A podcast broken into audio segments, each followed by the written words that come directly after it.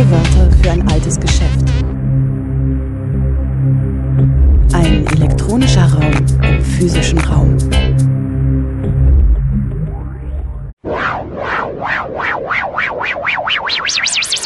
Herzlich willkommen zu Oton Playback bei Radio Dreieckland. Ozeanzeit, so heißt das Programm der Kabarettistin Suna Huygen, mit dem sie am 12. August 2023 in der Kommune Schafhof in St. Peter aufgetreten ist.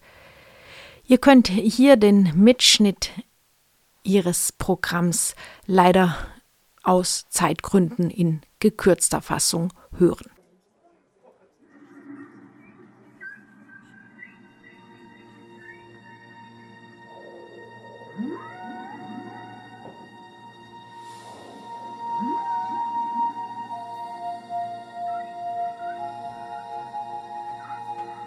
Der Ozean. Unendliche Tiefen. Wir befinden uns in einer nahen Gegenwart. Dies sind die Abenteuer der Tiefseetischlerin S.H. die viele Meter von der Wasseroberfläche entfernt taucht, um fremde Welten zu entdecken, unbekannte Lebensformen und neue Zivilisationen. S.H.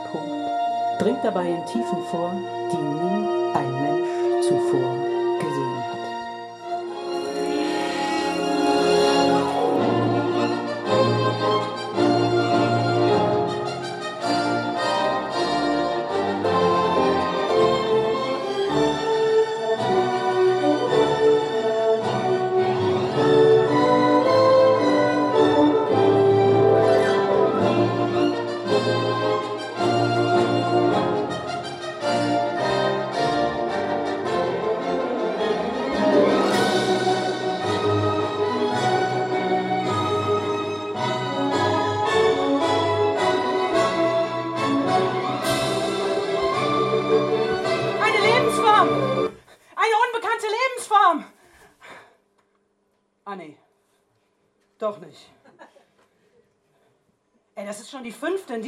Tauchabschnitt.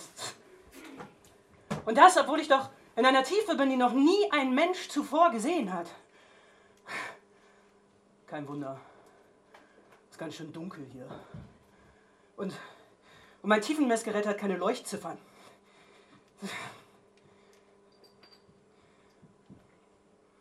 Vielleicht habe ich mich so ein bisschen verschwommen. Sollte ich beim Marianengraben jetzt rechts oder links abbiegen? In welchem Ozean bin ich eigentlich? Hm? Also, Norden ist ja immer da, wo am Stamm das Moos wächst. Ganz ehrlich, ey, bei mir zu Hause gibt es ein Schwimmbad, das ist beleuchtet unter Wasser. Das hat eine Tiefe von 1,80 Meter, das reicht mir völlig. Ja. Ja, aber es hilft ja nicht. Wir schreiben das Jahr 2023. Der Klimawandel kommt nicht, er ist längst da. Und während Elon Musk Brandenburg aktiv austrocknet, kriegen die Küstenregionen eher schnell als langsam nasse Füße. Das Leben am Meer wird eng. Und deshalb begrüße ich euch ganz herzlich zu meinem brandneuen Programm Ozeanzeit. Mein Name ist Donna Heugen und ich bin heute eure persönliche Kabarettistin.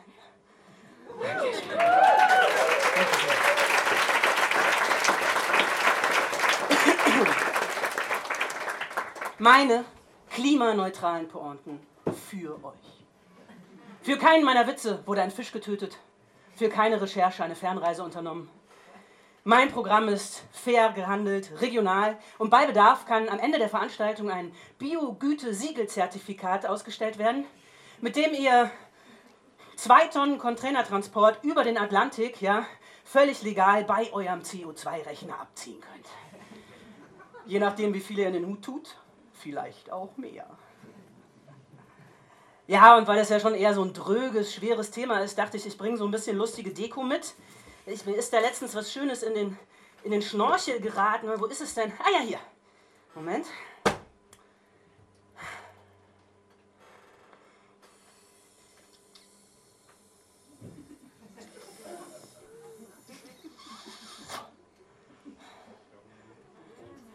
Süß, oder? Damit wir uns alle an diese fluffigen, flugunfähigen Piepmetze erinnern, wenn die Antarktis abgetaut und der letzte Pinguin vertrocknet ist. Eigentlich hatte ich schon was Imposanteres gekauft, ja, so einen riesigen Ichthyosaurier.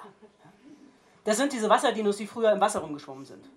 Aber es hat einfach zu lange gedauert, dieses zwei Meter große Plastiktier aufzublasen. Ich habe sogar die Zeit gestoppt. Eine Minute 24 können sehr, sehr lang sein für ein unterfordertes Publikum. Und wenn ich dann danach keine Puste mehr habe, um weiterzureden, dann ist ja der Tag gelaufen. Ich fand halt das Bild ganz schön, oder? So ein riesiger Plastikdinosaurier hergestellt aus Erdöl, also quasi alten Dinosauriern. Das fand ich irgendwie gut. Ja. Ja. Aber, aber hat halt nichts aber, aber hat halt einfach zu lange gedauert. Ja. Und hat auch gar nichts mit Kunst zu tun, sagt die Kunst. Ja, stimmt, aber es lenkt ganz gut vom Thema ab, oder? Welches Thema? fragt die Kunst. Siehst du, funktioniert. Hm. Ey, Ozean ist doch kein Thema. Ozean ist ein sehr großer, nasser, verdreckter, jahrmillionenalter, kaum erforschter Kosmos, in den du so eine, noch nie einen Fuß getaucht hast. Ja, das stimmt, aber, aber ich meine, es ist doch auch ein ganz, ein ganz mythischer Ort, oder? Ein Ort voller Schätze und Geister und, und voller Märchen und, und Mythologie. Du hast wirklich noch nie am Strand von La Palma um eine Liege gekämpft, oder? Sehr märchenhafter Moment. Oder die Lager der Geflüchteten gesehen. Ey, da kommt die Magie europäischer Migrationspolitik voll zur Entfaltung. Entschuldigung, aber Griechenland und, und Mallorca, das ist doch jetzt gar kein Ozean, oder? Das ist doch Mittelmeer. Also, und jetzt zu tun, als hättest du Ahnung, ja? Machst du nicht eigentlich irgendwas mit Holz? Entschuldigung, ich muss das vielleicht kurz erklären. Ja? Also die Kunst hat schlechte, hat schlechte Laune. Häufig. Die Kunst findet die Zusammenarbeit mit mir eher schwierig. Meistens hockt sie nur konsterniert bei mir zu Hause auf dem Kanapee und knurrt. Lässt sich königinnenhaft mit Crackern füttern. Die Kunst fühlt sich im Kontakt mit mir meistens überqualifiziert und unterfordert. Das kann ich verstehen. Ich fühle mich im Kontakt mit ihr ja auch meistens äh, unterqualifiziert und überfordert. Das war jetzt auch gar nicht unsere Idee, ja, mit der Zusammenarbeit. Wirklich nicht. Nee, äh, alles begann eigentlich mit einem Zettel. Hey Suna, Klimawandel ist der total neue heiße Scheiß. Mach da mal Kunst draus. Hier ist ein 5000 Seiten starkes Dossier mit allen relevanten Informationen individuell für dich zusammengestellt. Zusammen mit diesem Zettel klebte die Kunst irgendwann wütend pfeifend morgens bei mir an der Zimmertür. Nur das Dossier war nirgendwo zu sehen. Es war nicht in meinem Schuhschrank, es lag nicht auf meiner Fußmatte. Ich habe dann erstmal die Kunst von ihren Klebestreifen befreit und als Dankeschön hat sie mir erstmal sofort in die Schreibhand gebissen und mich und sich unters Bett gerettet. Ey, keine Ahnung, ja, wie die an den Netflix-Account rangekommen ist. Aber immer wenn ich abends entspannt einschlafen will, zieht die sich laut lachend die neueste Staffel von Sex Education oder Heartstopper rein, ja, und ich versuche dann durch die Matratze die Handlung mit zu verfolgen. Ich habe nämlich kein Netflix. Sagen wir ehrlich. Die Kunst hält mich einfach für nicht qualifiziert. Ja? Nicht fürs Kunstmachen, nicht für Ozeane, nicht für den Klimawandel. Können wir jetzt auch alle wieder runter in den Garten gehen, oder? Kommen wir zum nächsten logischen Schritt. Wer trägt die Verantwortung? Wer hat's verkackt? Wäre ich jetzt 16, hätte ich vermutlich ziemlich viel Streit mit meinen SUV-fahrenden Eltern. Ich bin aber mittlerweile schon über 40. Also die Generation meiner Eltern hat bestimmt richtig viel Scheiße gebaut. Aber auch meine eigene Generation hatte schon ganz viel Zeit, Scheiße zu sein. Ich meine, wie alt sind denn die Menschen, die heutzutage die wichtigen Entscheidungen fällen, ja, in der Wirtschaft, in der Politik, in der Gesellschaft?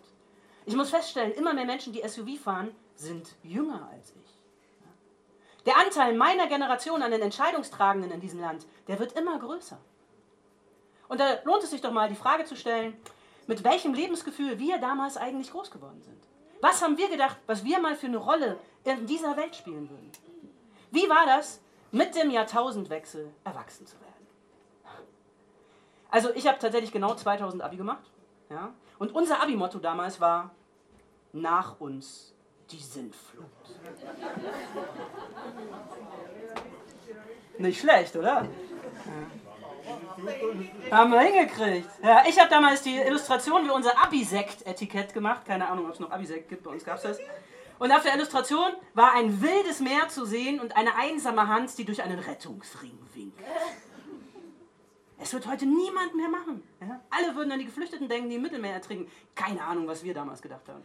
Nix wahrscheinlich. Wir fanden es irgendwie lustig. Ja. Jedenfalls wurde mein Entwurf mit großer Mehrheit gewählt. Und ich finde, wenn so eine ganze Generation ja, mit dem Motto nach uns die Sintflut in die Berufswahl entlassen wird, da wundert mich jetzt der Zustand unseres Planeten nicht mehr sonderlich. Ja, jetzt wohne ich schon ziemlich lange nicht mehr da, wo ich groß geworden bin und ich habe auch überhaupt keinen Kontakt mehr zu all den Menschen, mit denen ich damals in Vertretungsstunden durch die Matrix-Filme sozialisiert wurde. Und ich frage mich so ein bisschen, ob es ein paar von denen nicht auch in die Sphären von Einfluss und Macht geschafft haben. Und da hat mich letztens eine sehr interessante E-Mail erreicht. Hallo Abi-Jahrgang 2000. Vor 23 Jahren haben wir miteinander die Schule beendet und keine Sintflut hat uns gehindert, die Welt zu erobern. Was habt ihr erreicht? Wir wollen uns wiedersehen, um uns von unseren Erfolgen der letzten zwei Jahrzehnte zu erzählen. Dafür treffen wir uns wie früher in der alten Ankerklause direkt am Fluss. Kommt und erzählt, wie ihr die Welt verändert habt.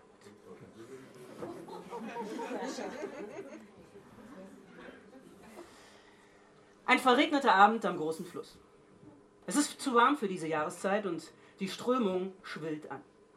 Die Terrasse der Ankerklause ist bereits überflutet, deshalb wird sich umgezwungen im Wintergarten getroffen, dessen Glasfront zum stetig steigenden Fluss hinaus zeigt. Die Stimmung ist gelöst. Überall auf den Tischen stehen Sektflaschen mit geschmacklosem Etikett verteilt. Nur eine Handvoll Menschen sind der Einladung gefolgt. Und ich bin die mit Abstand irrelevanteste Person im Raum. Selten wurde mir die Bedeutungslosigkeit meines eigenen Lebens brutaler vor Augen geführt. In jedem Falle bin ich sehr, sehr unsicher und suche nach Allianzen. Okay, gibt es vielleicht noch eine andere queere Person im Raum? Mein Blick fällt auf Alice Weidel. Ah ja, so, nee, äh, doch nicht. Vielleicht irgendwer anderes Alternatives? Attila Hildmann genießt seine vegane Currywurst sichtlich. Gut, eine gewisse Offenheit für alternative Fakten und alternative Realitäten sind diesem Mann wirklich nicht abzusprechen mehr. Irgendwie ist das Wort alternativ krass verkommen in der letzten Zeit, oder? Annalena Baerbock winkt mir enthusiastisch über den Tisch hinweg zu. Ich proste peinlich berührt zurück. Ey, die war doch früher auch nie bei den Coolen. Wieso hat die jetzt so viel Macht? Von Jan Böhmermann werde ich konsequent ignoriert. Und das kann ich verstehen. Schon früher waren zwei Klassenclowns im Raum, immer einer zu viel. Und wer von uns beiden das Rennen gemacht hat, ist ja wohl offensichtlich. Der Teppichboden im Saal wirkt ungewöhnlich feucht. Christian Lindner klopft an sein Glas. Seine Krawatte steht ihm ekelhaft gut. Hey Leute, erinnert euch noch, wie uns unsere Direktorin bei der Zeugnisübergabe prophezeite, wir seien die Macht des neuen Jahrtausends? Als ich mir zwei Monate später meinen ersten Porsche kaufte, wusste ich, sie hatte recht. Boah, ey, der Christian. Gerade als mir der richtige bissige Kommentar einfällt, grätscht Jan in das allgemeine Gelächter und bringt genau meine Pointe, ja? Allerdings gespickt mit viel mehr Fakten, als ich jemals gewusst hätte. Annalena lacht laut über seinen Witz und jetzt versuche ich angestrengt, ihre Aufmerksamkeit zu erringen. Haben die anderen auch schon nasse Socken? Attila provoziert, indem er die deutsche Autoindustrie mit jüdischem Kapitalismus in Verbindung bringt und muss von Jan zynisch daran erinnert werden, dass er doch selber Porsche-Fahrer sei. Alice tätschelt mitleidig Attilas Arm, nimmt aber merklich Abstand und rückt so näher an Christian heran. Draußen vor der Gaststätte stehen, bereits, stehen zwei Porsche bereits bis über die Felgen im Wasser. Christian mahnt, Leute, wir sind doch nicht hier, um zu streiten. Wir sind hier, weil wir die Kraft des neuen Jahrtausends sind. Weil wir genau in diesem Moment etwas verändern. Diese Plattitüde nimmt Attila zum Anlass, aufzustehen und uns an seinem Traum von Großdeutschland teilhaben zu lassen. Als zukünftiger Reichskanzler ja, kämpfe er für eine freie Gesellschaft, in der allen Illuminaten, Kommunisten, schwulen Pädophilen und Leopoldinern eine Hunderasse die Eier zertreten würden. Wir zucken unisono zusammen und Christian nimmt erschreckt Alices Hand. Gut, mit Logik kann Attila jetzt nicht punkten, ja? aber als er Zahlen nennt, wie viele Menschen seinen Antisemitismus auf Social Media liken, wird doch anerkennend genickt. Einfluss hat er. Ja, ja. Zwei vom Unwetter erschreckte Gänse touchieren die Glasfront. Alice kann gut an ihren Vorredner anschließen. Sie triumphiert. Ich habe es geschafft, die erste rechtspopulistische Partei in der BRD in der Mitte der Gesellschaft zu verankern. Ich sage, was die CDU sich seit Merkel nicht mehr zu sagen traut und was die NPD noch nie seriös genug formulieren konnte. Wir setzen einem Establishment, das auf dem linken Auge blind ist, endlich etwas entgegen. Jan macht einen geschmacklosen Lesbenwitz und dafür verpasse ich ihm unterm Tisch einen Tritt. Ey, klare Kante gegen rechts ist eine Sache, aber Homophobie dabei wirklich nicht hilfreich. Ja? Alice nickt mir dankbar zu. Oh. Und ich versuche mit dem Muster meiner Stuhllehne zu verschmelzen. Das Wasser vor der Glasfront steht mittlerweile 30 cm hoch und Alice spricht weiter. Außerdem wehren wir uns gegen Klimaterrorismus und grüne Verbotsmentalität. Falls es den menschengemachten Klimawandel wirklich gibt, wird er uns nicht davon abhalten, so schnell Diesel zu fahren, wie wir das wollen. Christian beginnt frenetisch zu klatschen und kassiert dafür unterm Tisch einen Tritt von Annalena. Alle können das hören, weil das Wasser mittlerweile auch im Saal schon knöchelhoch steht und es ordentlich platscht. Doch Christian überspielt diese peinliche Situation, indem er sich versonnen ins volle Haar greift. Und dann spricht er von seiner großen Verantwortung als Finanzminister, der nicht einmal mit Schwarz-Weiß-Fotos angemessen Ausdruck verliehen wird. Natürlich glaube er an den Klimawandel, aber als Liberaler doch noch mehr an den freien Markt, der für jedes Problem immer auch eine Lösung parat hätte. E-Fuels zum Beispiel. Ich finde, langsam wäre mal wieder Zeit für so einen klugen, bissigen, faktenunterfütterten Kommentar von Jan. Ja? Aber der ist gerade dabei, das komplette Gespräch live zu twittern. Keine Zeit für Pointen. Mir fällt ebenfalls nichts ein, denn ich bin abgelenkt von den Fischen, die sich im mittlerweile ein Meter hoch stehenden Wasser vor der Glasfront zusammenrotten und wütend zu uns hereinstarren. Alice blickt verzückt auf Christian und nimmt erneut seine Hand. Da springt Annalena auf. Ihr Stuhl kippt um und treibt davon. Sie ruft, unsere Generation muss die Welt retten, denn der Planet steht vor dem Klimakollaps. Und deshalb sind wir Grünen auch in die Regierung gewählt worden, um endlich etwas zu verändern. Fasziniert metamorphiere ich wieder aus meiner Stuhllehne heraus und frage ehrlich interessiert, und? Was habt ihr erreicht? Annalenas Stimme wird schrill. Wir haben RWE dabei geholfen, Lützerath zu räumen und den Bau neuer Autobahnen beschlossen. Der Kauf eines SUVs wird noch immer staatlich gefördert, wenn der E-Motor betrieben ist. Wir haben ein Bürgergeld eingeführt, das nur 53 Euro über dem Hartz-IV-Satz liegt, den, die, die Laufzeiten der Atomkraftwerke verlängert, gegen alle ökologischen Bedenken den Ausbau von Flüssiggasterminals in der Nordsee vorangetrieben und Gasverträge mit absoluten Monarchien im Nahen Osten gemacht. Sie bricht in Tränen aus und blickt sich verzweifelt um.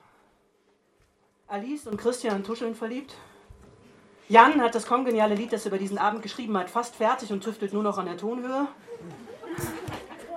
Und Attila versteht in diesem Moment, dass der Porsche, der an der Glasfront vorbeitreibt, gar nicht der von Christian ist. Sichtlich verletzt, weil ihr so wenig Aufmerksamkeit zuteil wird, zeigt Annalena plötzlich auf mich. Und du, Sonna? Du heißt doch so, oder? Waren wir nicht in der Mittelstufe zusammen in der Recycling AG und du warst immer zu cool, um mit mir zu reden? Was hast du denn in den letzten 20 Jahren getan, um die Welt zu verändern, hä? Panisch, aber erfolglos versuche ich wieder mit der Stuhllehne zu verschmelzen und suche nach Beweisen, wie ich meine Privilegien als westliche Bildungsbürgerin genutzt habe, um Einfluss auf möglichst viel Welt zu nehmen. Derweil überlegt Attilas Porsche sich noch einmal anders und treibt doch nicht an der Glasfront vorbei, sondern direkt auf uns zu. Die, das Wasser spielt mittlerweile zwei Meter über den Terrassenfliesen und die Fische machen sich bereit, während das Auto mit der Strömung Fahrt aufnimmt. Alle anderen stehen mit dem Rücken zur Glasfront und starren gespannt auf mich. Ich blicke in perfekt designte Autoscheinwerfer, schließe die Augen und halte die Luft an.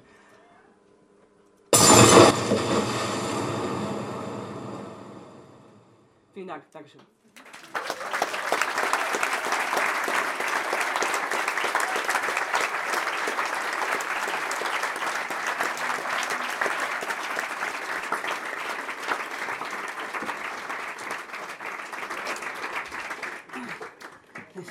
Jetzt habe ich schon fast alle Kinder hier vorne weg, weggebrüllt. Tut mir leid. Das, naja. Also, also Welt verändern, das ist nichts für mich. Das macht zu viel Dreck. Und ganz ehrlich, ja, ich baue Möbel. Also, also ich habe mir schon mal eine ziemlich gute Holzverbindung ausgedacht, ja. Das war schön. Aber Welt verändern, ich weiß nicht. Also für die, die es noch nicht wissen, also von Haus aus bin ich Handwerkerin, Tischlerin, das wurde gerade falsch angesagt, ich bin Tischlerin, selbstständig. Das ist jetzt ein Job, der hat wirklich nicht viel mit Ozeanen zu tun, das stimmt. Ja. Aber selbst in meinem Beruf gibt es die eine oder andere Untiefe. Ja, zum Beispiel, ich habe das Gefühl, es gibt Menschen, in deren Köpfen ist die Welt noch immer eine Scheibe. Letztens habe ich das erste Mal bei so einem Spielplatzbau mitgemacht. Das war total toll. Wir haben so ein riesiges Spielschiff gebaut. Das kennt ihr bestimmt, oder? Die dann so im Sandkasten stranden, wo man so drin rumklettern kann. Ja, das, das war total toll. Und weil ich das erste Mal mitgemacht habe, durfte ich die Galionsfigur schnitzen. Das war ganz schön. Also, also Tischlerei ist relativ uncool. Ja, das ist ein relativ uncooler Job. Aber mit so einer Kettensäge in der Hand, ja. Das ist total super. Ich habe mich so gefreut, ich durfte mich sogar entscheiden, was ich mache. Ja? Ich habe mich für einen Seehund entschieden, dann habe ich angefangen zu schnitzen und das Holz ist geflogen, es war total super. Am Ende haben es alle für ein Meerschwein gehalten, es war mir total egal. Ich war super glücklich, ich habe vor mich hingeschnitzt und an die einzelnen Flossen und, und die ganze Zeit hat mir dabei total fasziniert so ein kleiner Junge zugeguckt. Ja, der hat am Rand gestanden bis zum Schluss und dabei zugesehen. Und ich habe weiter geschnitzt und irgendwann hatte ich auch die letzte Flosse fertig und ich fand auch, ja, Meerschwein, aber es war mir total egal. Ich war glücklich, ich war stolz, ja, und dann habe ich mich zu dem Jungen gestellt. Ich war echt, ich war super stolz, ja. Also würde ich rauchen, ich hätte mir eine Kippe gedreht. So lässig war ich. Ja. Und, und dann habe ich so neben ihm gestanden und dann haben wir uns so zusammen mein Werk beobachtet und dann habe ich so das Gespräch eingeleitet und meinte, hier, abgefahren, oder? Und dann guckt er mich mit offenem Mund an und nickt. Das hat mich ein bisschen verunsichert. Mit so viel Bewunderung hatte ich gar nicht gerechnet. Ja, und dann meinte ich, ja, und, gefällt's dir? Und dann schüttelt er den Kopf und sagt, ich wusste gar nicht, dass Frauen sowas überhaupt dürfen.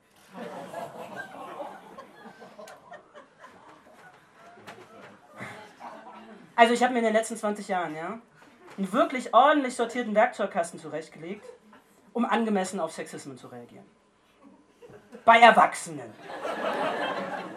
Aber so einem Siebenjährigen mit der Rohrzange eins überzuziehen, das schien mir einfach nicht angemessen. Ja, ich meine, das ist doch auch klar, dass er sich das nicht selber ausgedacht hat. Das hat ihm ja irgendjemand erzählt. Ja klar, aber ich muss da ja trotzdem irgendwie drauf reagieren. Was soll ich denn machen? Soll ich dem blauen Brief für die Erziehungsberechtigten mitgeben? Soll ich dem heimlich nach Hause folgen, feministischen Kackehaufen auf der, auf der, ne, auf der Matte vor der Tür hinterlassen? Oder soll ich dem beibringen, wie man mit der Rohrzange anständig zuhaut und ihm dann die Erlaubnis geben, dass er das an seinen Erziehungsberechtigten übt? Das fand ich irgendwie alles nicht gut. Ich habe ihm dann einfach ein Bier gekauft und eine Kippe gedreht. Seitdem findet der Frauen richtig lässig.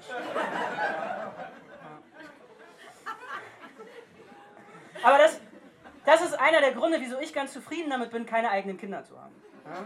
Also jetzt gar nicht wegen der Kinder anderer Leute, die sind völlig okay, die finde ich richtig gut. Ja, was mich nervt, das sind die anderen Leute, die Kinder haben.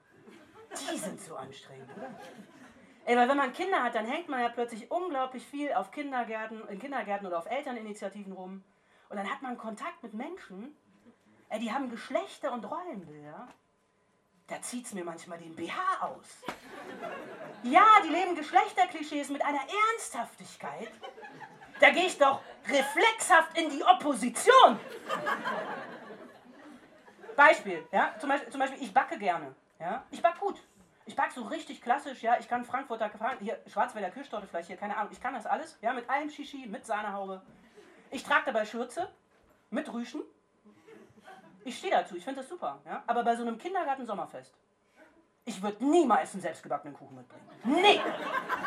Im Gegenteil, ich würde mich sofort an den Grill stellen. Ja.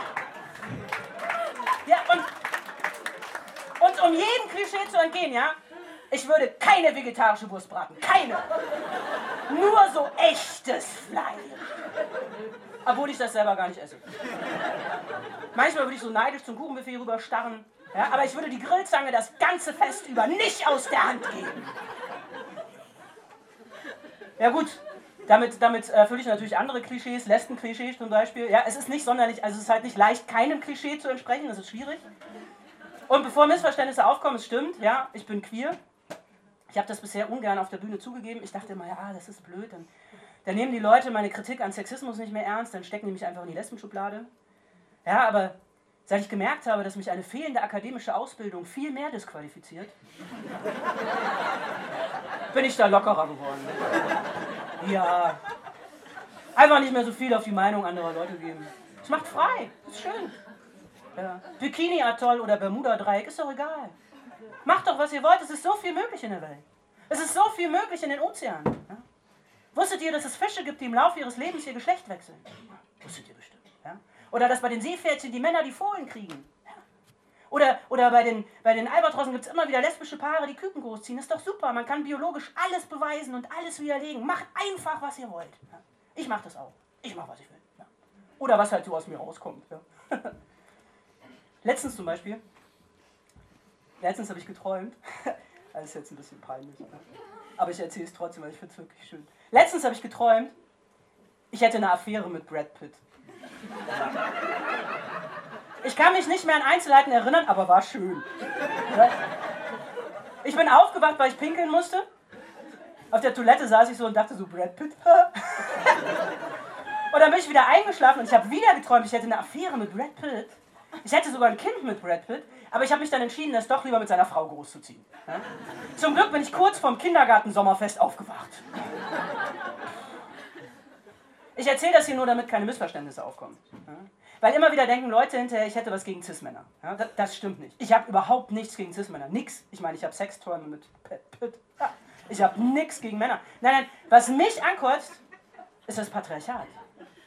Was mich ankotzt, ist das Patriarchat, der daraus resultierende Sexismus und das heteronormative Verhalten, das die ganze Zeit von uns verlangt wird.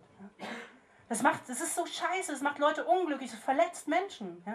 Und ganz ehrlich, das ist auch richtig klimaschädlich. Patriarchat ist so umweltunfreundlich. Menschen, die im Patriarchat echte Männer sein wollen, die müssen ihre Klimaignoranz quasi kultivieren. Die müssen die ganze Zeit Sachen machen, die umweltunfreundlich sind. Ja? Die brauchen riesige Autos, mit denen die dann immer ganz schnell fahren.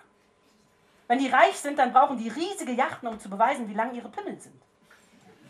Die müssen ständig Fleisch essen. Früher sind die ja alle noch selber zur See gefahren und haben die Wale mit bloßen Händen erwürgt. Ja? Jetzt geht das nicht mehr wegen des Kapitalismus. Die müssen alle Lohn arbeiten, aber zum Glück gibt es ja industriellen Walfang und die machen aus den Hoden der Wale Potenzpillen für Männer. Oder Krieg. Krieg ist auch eine ziemlich männliche Performance. Ja? Und Krieg ist so klimaschädlich. Jetzt, jetzt gar nicht nur Atombomben, die sind natürlich der absolute Supergau, aber auch dieser ganze Kleinscheiß. Ja? Dieser ganz, alleine, was hier in Deutschland, ja, in unseren Wäldern und Meeren immer noch rumliegt aus dem Ersten und Zweiten Weltkrieg. Ja? Das ist unglaublich. Das, das fängt jetzt gerade an, alles durchzurosten. Wir werden noch richtig Spaß kriegen. Demnächst macht das keinen Spaß mehr, in der Ostsee schwimmen zu gehen.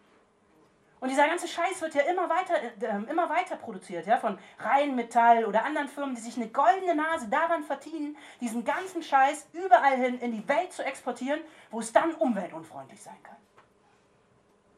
Aber da können wir jetzt nichts mehr gegen machen, oder? Ich meine, Putin hat angefangen. Da müssen wir jetzt durch. Da müssen wir die Zähne zusammenbeißen. Da sind wir nicht schuld dran.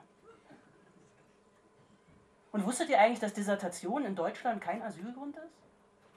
Dissertation? Also wenn ein Mensch nicht für die Armee des eigenen Landes kämpfen will und deshalb fahnenflüchtig wird, das ist in Deutschland kein Asylgrund.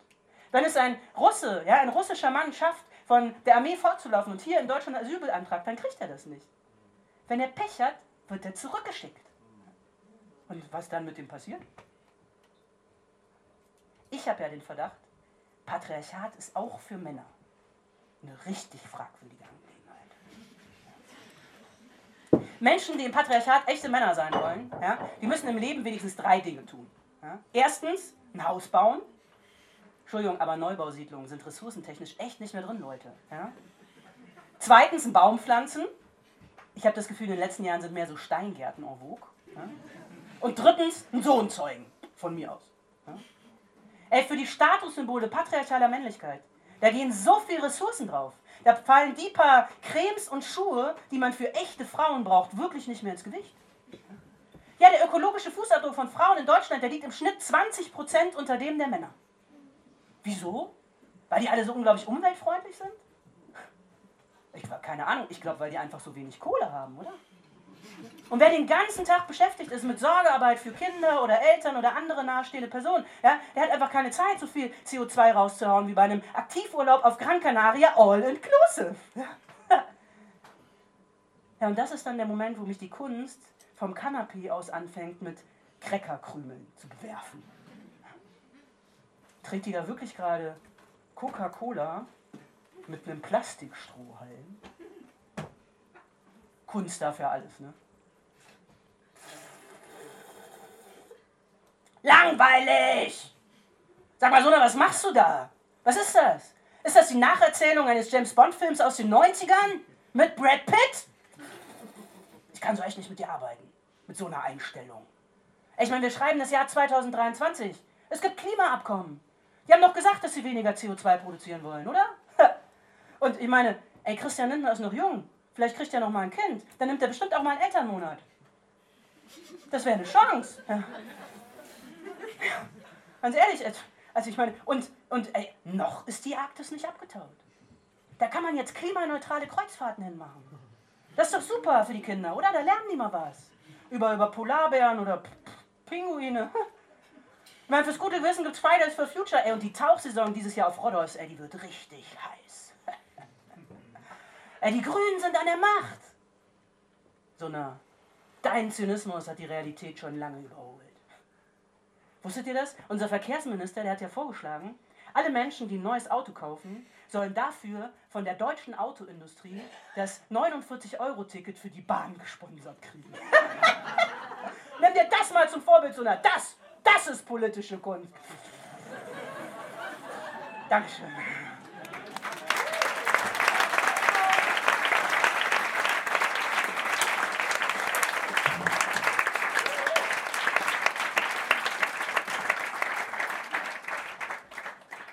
Meine Mitbewohnerin meinte letztens zu mir, ach so, na mach dir nichts draus.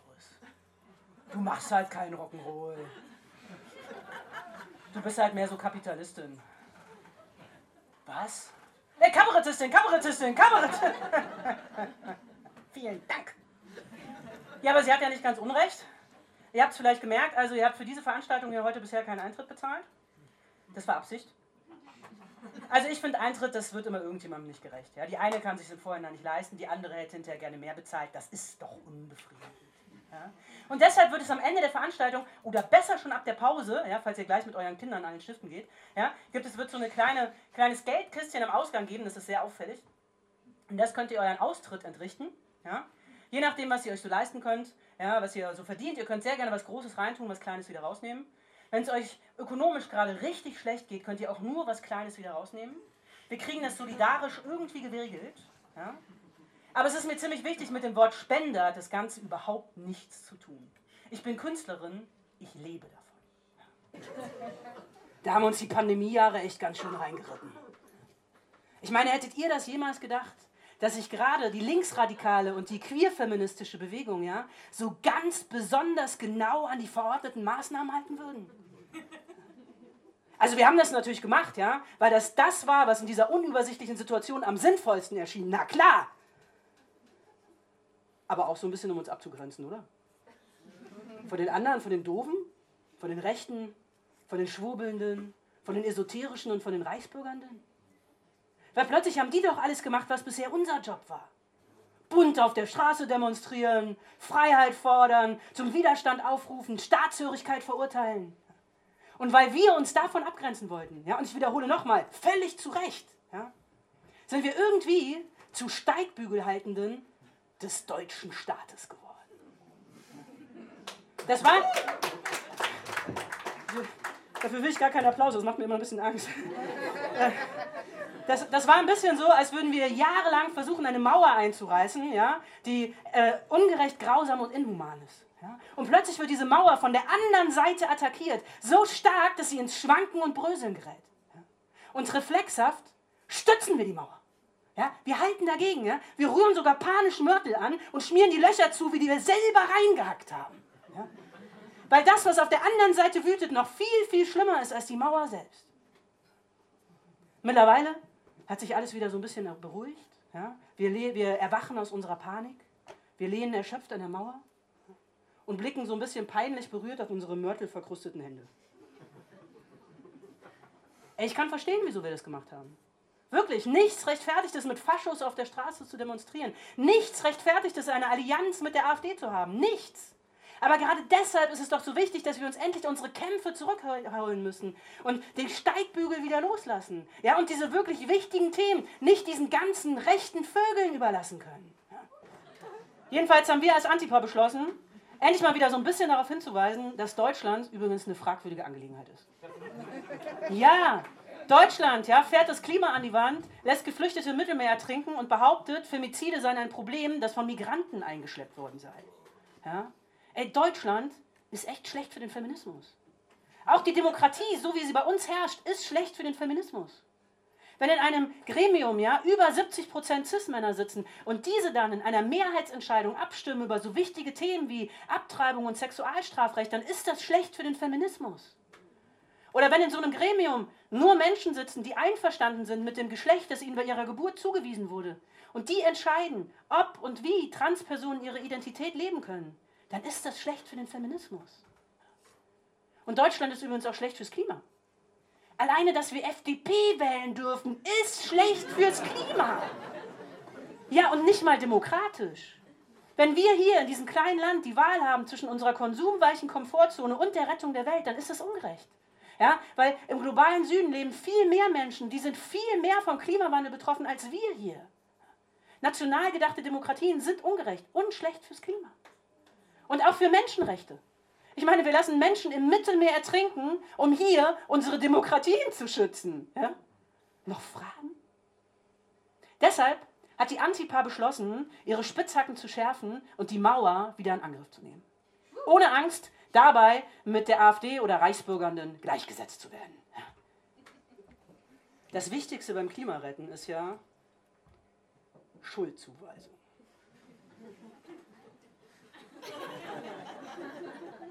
Du fliegst noch in Urlaub? Schuldig! Du isst noch Fleisch, konventionell? Schuldig! Du hast noch kein Balkonkraftwerk? Schuldig! Du heizt noch mit Gas? Schuldig! Du duscht jeden Tag? Schuldig! Du bist mit dem Auto gekommen? Schuldig!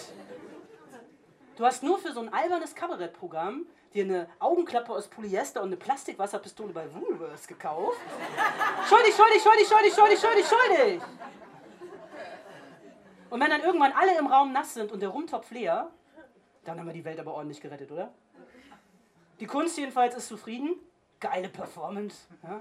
Ist super besoffen, klettert zurück in die Kiste, rollt sich in der Beatrix von Storchperücke zusammen, fängt an zu schlafen.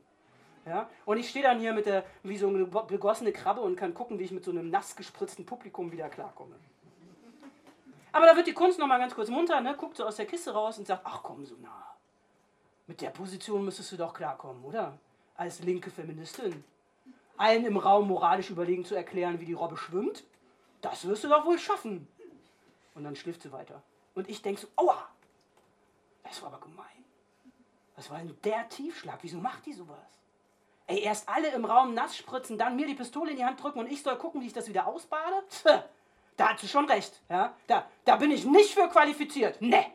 Ne, da gehe ich doch lieber von der Bühne. Ja? Da, da mache ich doch lieber irgendwas mit Holz. Ja? Das ist mir doch total egal. Oder, oder, oder ich ziehe Silikonfugen meterlang. Hauptsache irgendwas, wo so, eine, wo so eine avantgardistische Kunst keine Kompetenzen drin hat.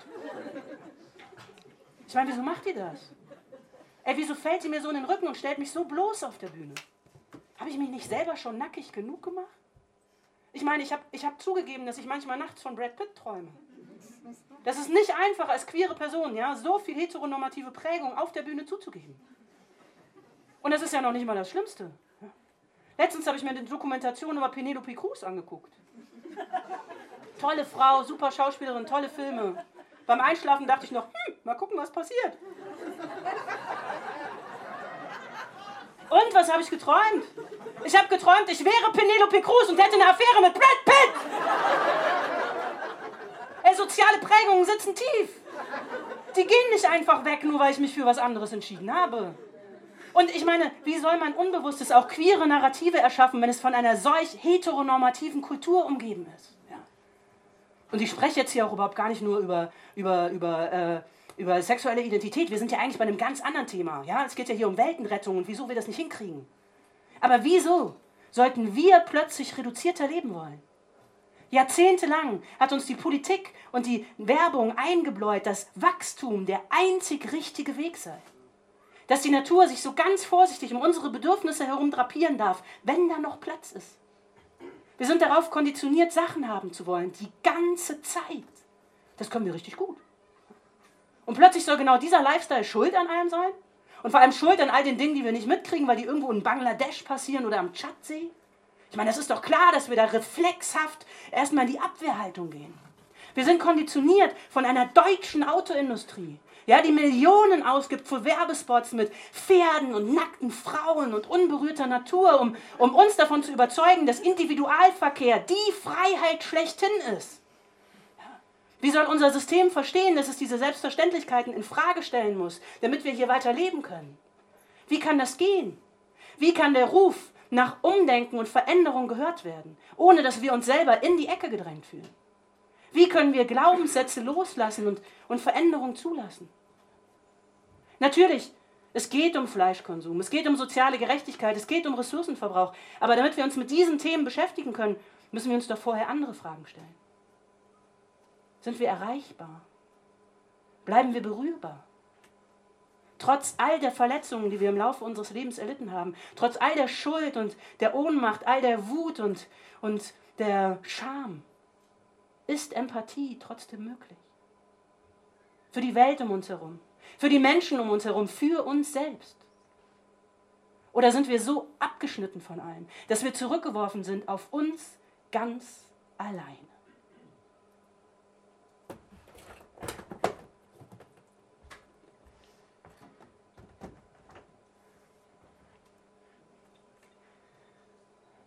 Niemand hat mich geschöpft. Niemand soll mich trinken. Keine fremden Ströme sinken, sickern in mich ein. Meine Schale ist dick, meine Funktionskleidung dicht. So bleibe ich trocken und unberührt. Vielleicht mag sein, ich blühe nicht. Doch mein Herz schlägt klug und funktioniert. Vielleicht habe ich Durst nach den Wassern anderer Geschöpfe. Alle Flüsse fließen ins Meer. Doch wenn mir niemand etwas schenkt, bin ich nicht schuld an Schmerz, an Verlust und ströme still. Wer nichts will, wird nichts vermissen. Gezeiten sind mir ungeheuer. Und ich bin ungeheuer vorsichtig. Ich bin ein Ungeheuer. Durstig sein ist ziemlich teuer. Für die anderen, für mich. Wer sich verschenkt, wird Ozean. Tiefe Welten voller Salz. Ich drehe meinen Wasserhahn sorgsam zu und bade selten.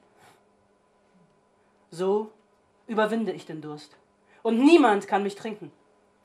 Und ich bin sicher, bis der Regen beginnt. Feine Wassertropfen sinken, auf mich trocknen nieder. Egal, ob ich das will. Erbarmungslos und stetig, bedingungslos und still. Der Regen sickert durch die super Softshell-Jacke. Ein feines Rinnsal, körperwärts. Benetzt meine Haut und mein dürres Herz erblüht. Vielen Dank.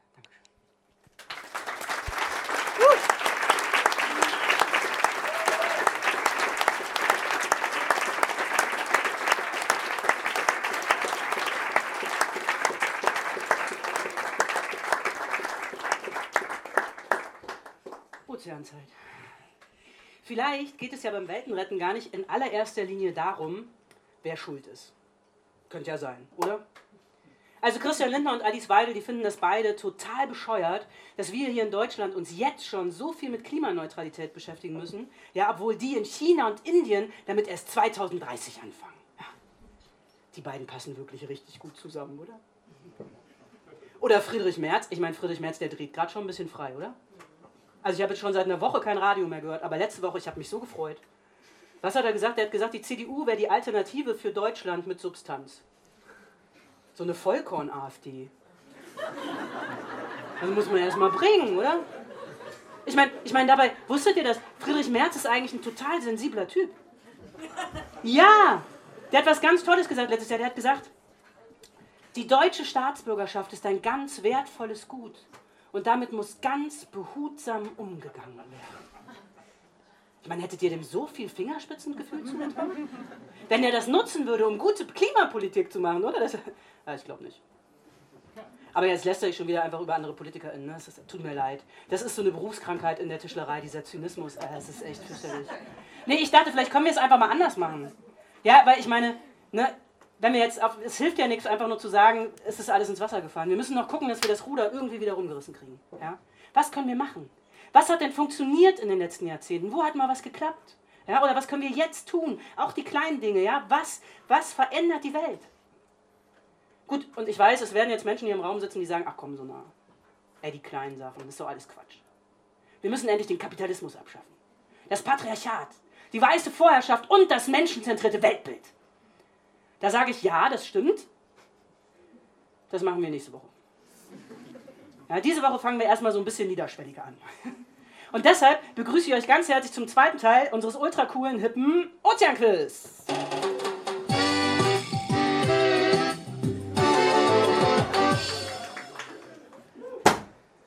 Und weil, ähm, also nur in Bezug auf Ozean und Wasser positive Dinge zu finden, das war wirklich krass. Ja? Deswegen möchte ich das äh, Klimaquiz, äh, deswegen möchte ich das Quiz gerne umbenennen und zwar ins ultra coole positive Klimaquiz.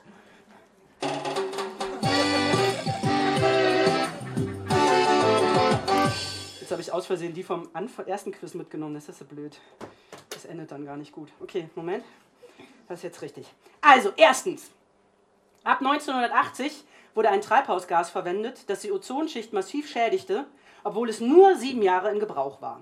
Wie hieß dieses Gas? FCKW. FCKW. Und wie wurde erreicht, dass das Gas nicht mehr genutzt wurde?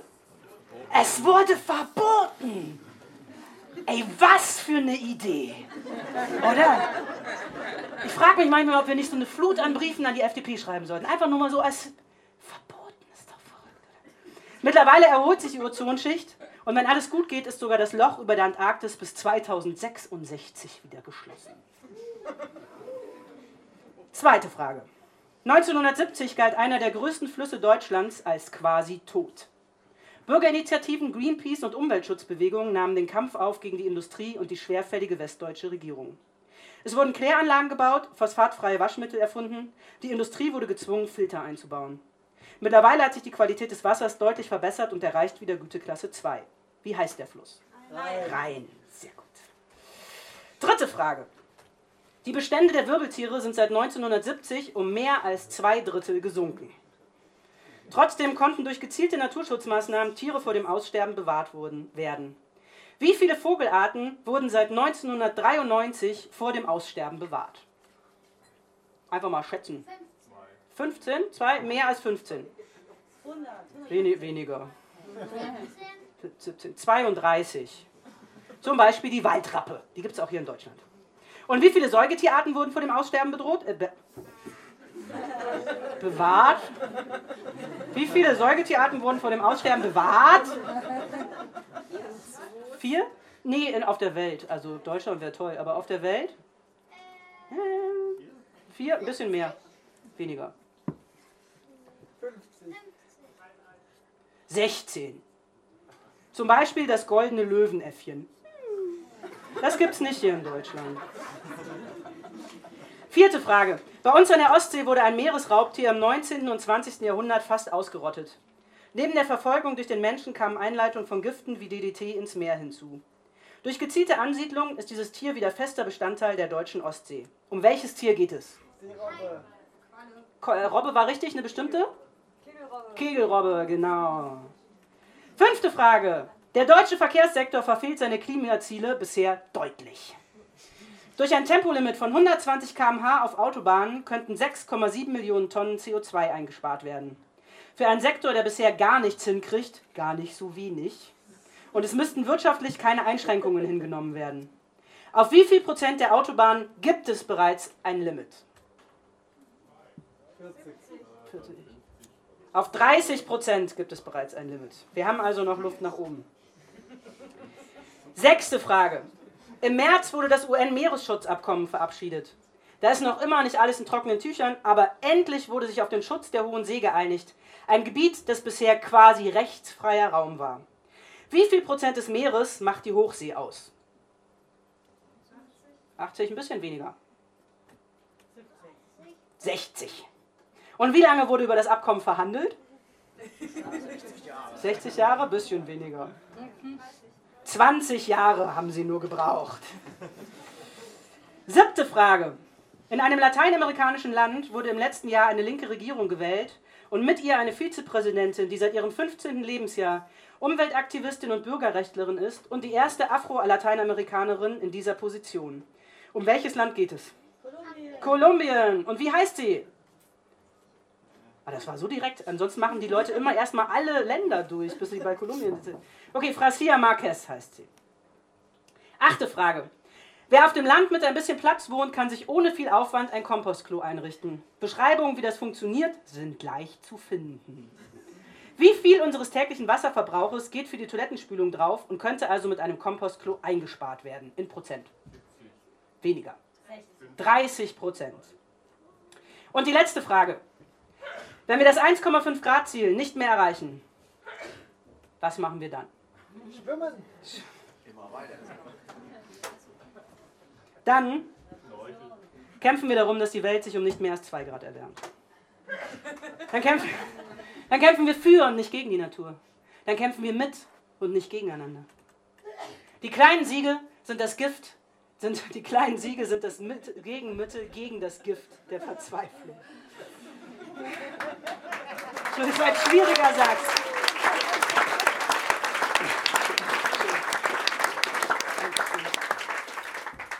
Wir leben in einer Ozeanzeit. Wasser bedeutet Verbindung. Verbindung bedeutet Empathie. Wie groß ist das Herz eines Blauwals? Ich selbst habe persönlich sehr, sehr wenig Verbindung zu meinem Herzen. Ja, es fällt mir ganz schwer. Ich habe auch ganz wenig Verbindung zur Natur um mich herum. Gartenarbeit zum Beispiel finde ich ganz schlimm. Ja, das ist mir alles zu anarchisch. Es gibt keine rechten Winkel. Das wächst nie dahin, wo ich will. Ich finde das fürchterlich. Ja, oder, oder sollte ich jemals wirklich an einem Ozean stehen? Keine Ahnung, ob ich die Schönheit dieses Gewässers wirklich in mich aufnehmen könnte. Ich weiß es nicht. Aber selbst ich verstehe, dass wir solange wir das Herz eines Blauwals anhand von Kleinwagenfabrikaten klassifizieren, nicht verbunden sind mit dem, was uns umgibt. Wir sind so geprägt von einer, einer westlichen Kultur, die behauptet, dass der Mensch sich die Welt untertan machen solle. Die behauptet, dass die Welt überhaupt nur für den Menschen geschaffen worden sei. Solange wir davon nicht loslassen, wird das nichts mehr mit dem Weltenretten.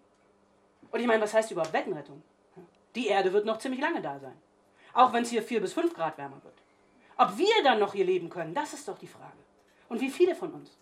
Wie sehr ist die Schiene zwischen, die, die Schere zwischen globalem Süden und reichem Norden dann aufgegangen? Was heißt dann überhaupt noch Reichtum?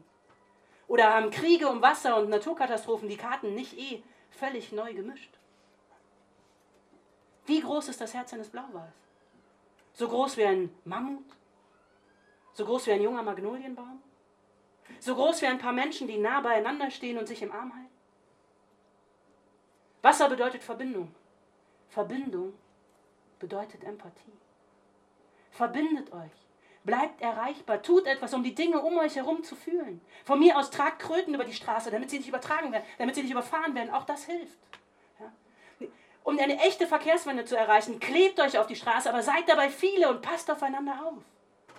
Wenn ihr mittlerweile schon Kinder habt, die das für euch tun, ja, und die kommen abends müde, abgekämpft nach Hause mit einer Vorladung von der Polizei, dann nehmt sie in den Arm und bedankt euch bei ihnen, dass sie das für uns tun. Fatalismus ist keine Option. Und wenn euch das schwerfällt, ja, mit der Empathie und mit der Verbindung, dann, dann steckt eure Finger in die Erde und taucht eure Zehen ins Wasser. Und wenn euch das peinlich ist, ja, dann macht das einfach heimlich. Ich mache das auch immer nur, wenn keine guckt. Ja, es geht doch nicht um Bekenntnisse. Es geht darum, erreichbar zu bleiben. Es gibt Handlungsoptionen, immer. Ein paar Worte von der Schriftstellerin Anna Segers aus dem Buch Das siebte Kreuz. Die begleiten mich schon mein ganzes Erwachsenenleben. Die lauten, wir sind jetzt hier. Was jetzt geschieht, geschieht uns. Diese Worte haben mir immer sehr geholfen, um Anteil zu nehmen an der Welt und nicht bloße Zuschauerin zu sein. Und jetzt, nach vielen Jahren, möchte ich diese Worte aber gerne erweitern, weil ich glaube, der Klimawandel geschieht uns nicht einfach. Der Kapitalismus nicht und auch nicht das Patriarchat.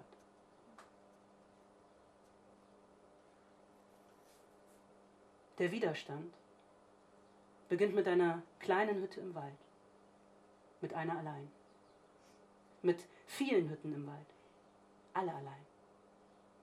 Ein leises Flüstern, fast noch reiner Gedanke, behaust von vielen Gefühlen, schlüpft über die Schwelle zum Gartentor hinaus, in den Wald, über die Lichtung und durch den Holunder. Leise im Bach plätschernd, bis hin zur nächsten Hütte, durch die Holzkonstruktion des Daches. Vereinigt sich dort mit den Worten, die auch hinaus wollen, unter dem Giebel, ja, und drücken und schieben und schließlich das Blei sprengen und weiterfliegen, sich vereinigend mit dem nächsten Schwarm und dem nächsten. Und so wird aus dem Flüstern ein Raunen, dann ein Wind, der Blätter bewegt und Wipfel und Wolken und auch die abgelegenste Hütte nicht vergisst. Und wenn aller Worte Widerstand, alle Kraft geschöpft haben aus den Wurzeln und Blüten und Quellen, entsteht ein Raunen, nimmt Anlauf und ergießt sich in die Schluchten der Stadt. Und dann passiert nichts. Die Räder drehen sich ungerührt und im Rhythmus. Glasfaserkabel summen und Blech wird gebogen. Die Stadt atmet weiter. Energie ein, Plastik aus. Und kaut und frisst. Der Widerstand wird wieder ein Raunen, dann ein Flüstern, geht unter im Lärm der Motoren, selbst für sanft schnurrende Elektromobilität noch zu schwach. Der Widerstand strandet im Stadtpark, bleibt im Rhododendron hängen und reißt, zerreißt in kleine Fetzen. Die wehen auseinander, kleiner als Kippen, kaum größer als Glühwürmer und verlieren einander leer und matt in den Schluchten der Stadt. Bis eins, im Rinnstein treibend, etwas gehört hat, ganz leise, aber doch gehört. Und sich festkrallt an einem Riss im Asphalt, drei Meter vom Gully und den Bordstein entert. Da war doch, da hinten, hinterm Fenster. Ein Flüstern in bekannter Tonlage. Ein Gedanke, behaust von vielen Gefühlen, schlüpft durch den Drehkippeschlag hinaus auf die Straße. Und der kleine Fetzen Widerstand schließt sich an, über das Kopfstein, die Straße hinunter und dort an der Ecke, hinterm Beton. Das nächste Flüstern und bald schon das nächste. Und so entsteht wieder ein Raunen, dann ein Wind, der in jeden Blumenkasten fährt und keinen Mülleimer auslässt, bis auch der kleinste Fetzen wieder segelt im Schwarm. Und der im, der im, im, im Stadtpark der Rhododendron schüttelt sich und alles kommt frei, was vielleicht noch gehangen hat, reißt sich zusammen und fliegt in Flüstern direkt in die Worte. Und so entsteht wieder ein Raunen, dann ein Wind. Und aus dem Wind wird ein Sturm, der rüttet an allem, den Displays, den Rädern, den Blechen, aber vor allem an uns. Der schüttelt und zerrt, fährt uns in die Glieder. Nicht eben freundlich. Denn Lethargie hält sich fest in unseren Körpern, in unseren Köpfen und unsere Herzen. Ach, unsere Herzen sind schwer. Aber woher kommt denn der geflüsterte Widerstand, wenn nicht aus unseren Herzen? Woher kommen denn die Gefühle, die den Gedanken behausen, wenn nicht aus uns? Haben wir es vergessen? Das Unwohlsein beim Hören der Nachrichten, die Dürre der Sommer und den Schrecken schlafloser Nächte? Und irgendwann, auf dem Weg zur Arbeit oder beim Einkaufen, hinterm Lenkrad oder vor leuchtenden Displays, wird das Flüstern unserer Herzen ein Wind, der uns den Sand aus den Augen weht. Das Unwohlsein bricht sich Bahn, unsere Herzen brausen und die Papiere fliegen davon. Bis wir endlich die Anspannung aufgeben und uns ansehen. Auf den Straßen, in den Hütten, hinterm Beton und das Wissen. Wir sind jetzt hier. Was jetzt geschieht, machen wir. Vielen Dank. Ozeanzeit mit der Kabarettistin Suna Huigen. Ihr hörtet einen gekürzten Mitschnitt aus ihrem Auftritt in der Kommune Schafhof in St. Peter am 12. August 2023. Hier in Oton Playback bei Radio Dreieckland.